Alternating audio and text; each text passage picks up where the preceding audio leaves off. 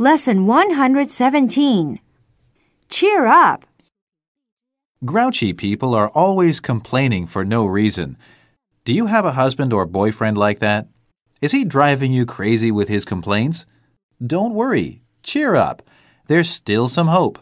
A recent medical report says that doctors have found a cure.